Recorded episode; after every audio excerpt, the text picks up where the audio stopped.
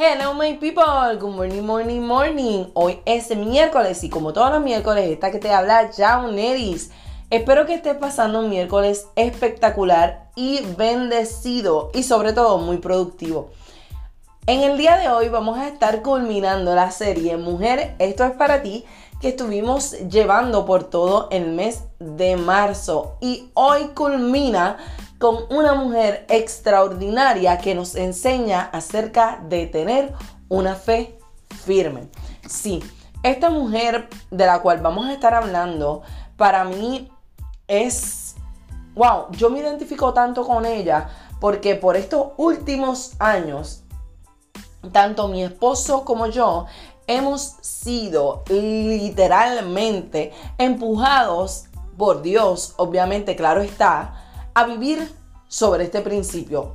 Y claro está, valga la redundancia, que cada cristiano debe vivir bajo este principio. Y es el siguiente, es el principio de la fe que se encuentra en Hebreos 11.1. La fe es la certeza de lo que se espera, la convicción de lo que no se ve. Y, ¿verdad? A medida que vaya pasando este episodio, quizás voy a, voy a abundar acerca de de varias experiencias por las cuales nosotros hemos pasado, donde el Señor mismo, literal, ha empujado nuestra fe a un límite que cualquiera en dichos y particulares momentos hubiese renunciado. Y aún así nos mantuvimos. Y si nosotros pudimos, al igual que Ana, tú también puedes hacerlo. Así que para aquellos que nunca han escuchado quién es Ana. Ana es la madre de Samuel, una mujer que por muchos años no pudo tener hijos, una mujer que estaba casada con el Cana y el cual también tenía otra esposa, la cual sí podía darle hijos, llamada Penina. En esta historia, ¿verdad? Que se encuentra en Primera de Samuel capítulo 1, vemos cómo constantemente Ana sufría las burlas de la otra esposa de su esposo, el Cana, eh, ¿verdad? Llamada Penina, y cómo esta mujer constantemente amargaba y se burlaba de Ana por no tener hijos. ¿Y sabes qué? Sí, probablemente eh, tú estés pasando por lo mismo que pasó Ana en ese momento particular. Quizás Dios te entregó una promesa, quizás Dios te, te dijo, fuiste llamada a X o Y cosa, este es tu propósito y no has visto el, el cumplimiento completo a cabalidad de lo que Dios habló sobre tu vida. Y probablemente gente cercana a tu alrededor eh, vio o escuchó cuando Dios te entregó esta palabra y al no ver el cumplimiento se burlan al igual que Penina, ¿sí? Penina, eh, eh, ¿verdad? Eh, estaba buscando el significado y el significado de Penina es coral y cuando, ¿verdad? Estudiamos un poquito más a fondo, los corales, ¿verdad? Marinos son hermosos. O sea, eh, eh, es una cosa impresionante. Yo estuve buscando fotos y demás y es una cosa hermosa. Pero así impresionantes, así son de peligrosos. Y es exactamente lo mismo que hacen las peninas en nuestra vida. Son personas que quizás están muy cerca de nosotros y son buenas, sí, seguro que sí, porque no es que sean malas en esencia, pero lo que eh, sueltan por su boca realmente es veneno. Es algo que lastima, es algo que lacera, porque está matando tu promesa, está matando el propósito por el cual Dios te llamó. Así que vamos a evaluar en este día quiénes son las peninas que están en nuestra vida y que están matando nuestras promesas. Hoy yo quiero hablarte de tres cosas, tres cosas que definitivamente con las cuales Ana tuvo que luchar para entonces alcanzar tres cosas que vamos a estar viendo, ¿verdad? A través de este capítulo 1 donde se habla del nacimiento de Samuel. ¿Sabes qué? eh, quiero contarte esta historia que es la historia de cómo Jean y yo, ¿verdad? Mi esposo y yo nos casamos. Ok, en el año 2011, a finales del, año 2011, eh, ya nosotros llevábamos aproximadamente, eh, yo diría que cuatro años eh, y algo de noviazgo. Y yo sentada en el carro con él le decía, ¿sabes qué? El año que viene, para esta misma fecha, nosotros vamos a estar casados. Así que le pusimos ese día particular, le pusimos fecha a nuestra boda.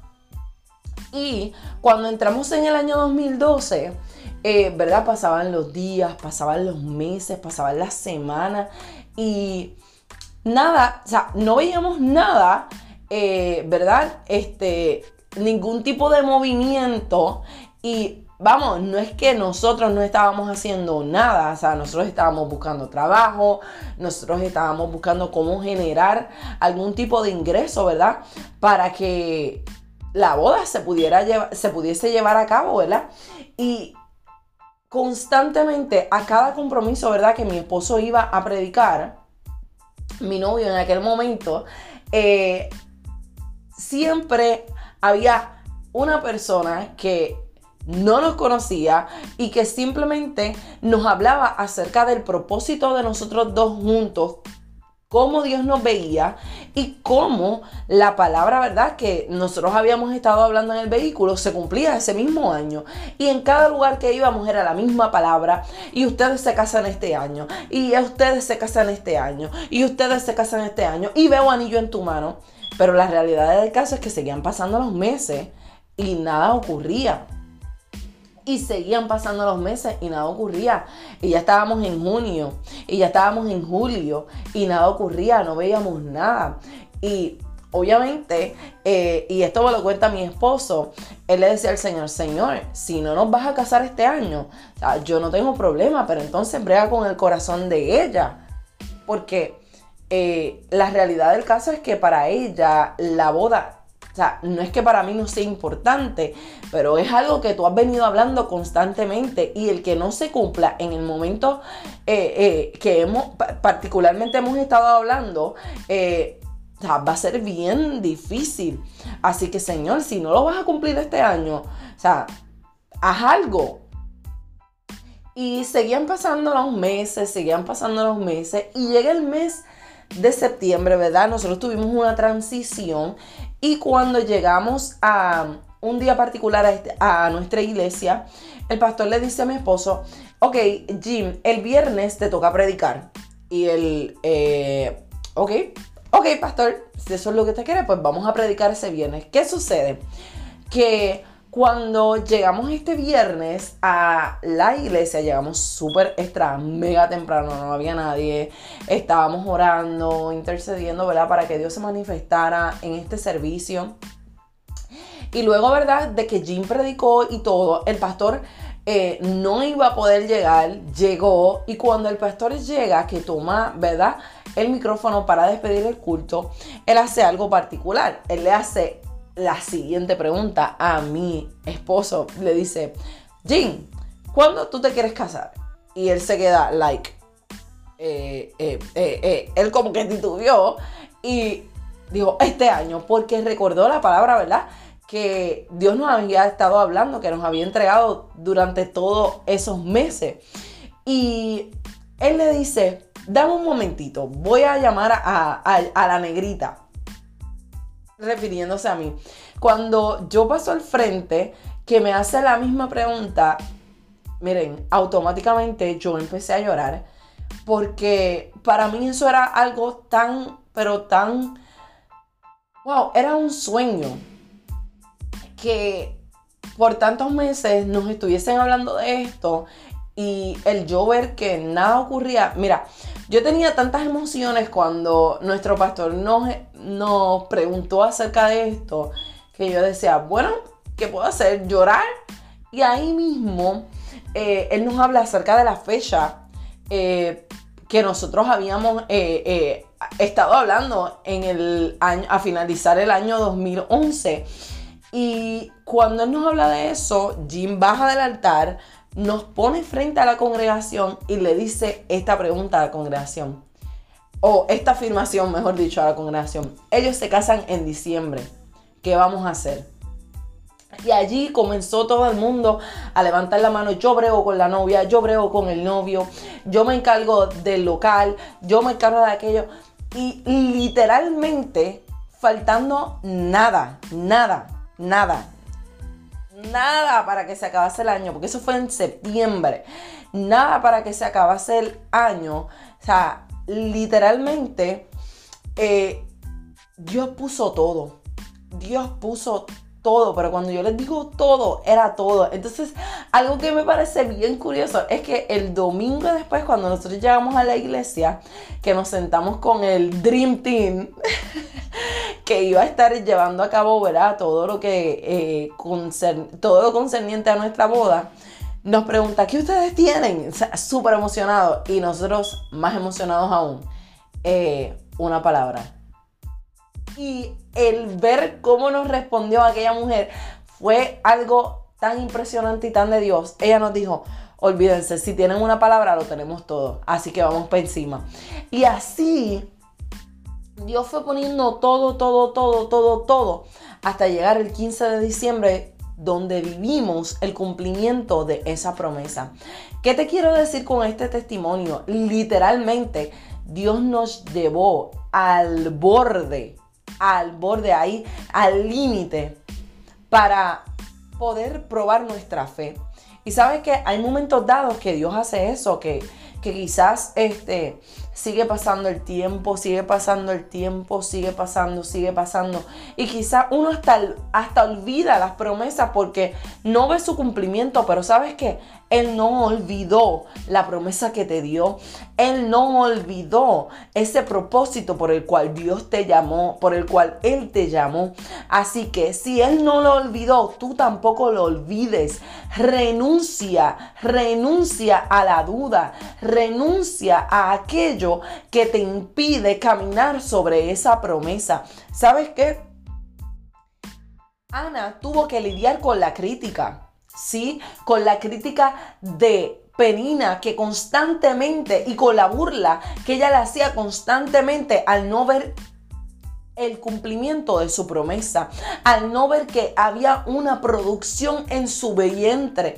Tal vez muchas personas dicen que tu propósito es estéril. Tal vez muchas personas piensan que porque no has visto el cumplimiento de tu promesa, eres estéril. Pero sabes que vas a dar a luz. Sabes que Dios va a cumplir su promesa sobre ti. Así que no claudiques. Mira, no claudiques porque la fe va a ser recompensada. Tu fe va a ser recompensada. ¿Sabes qué?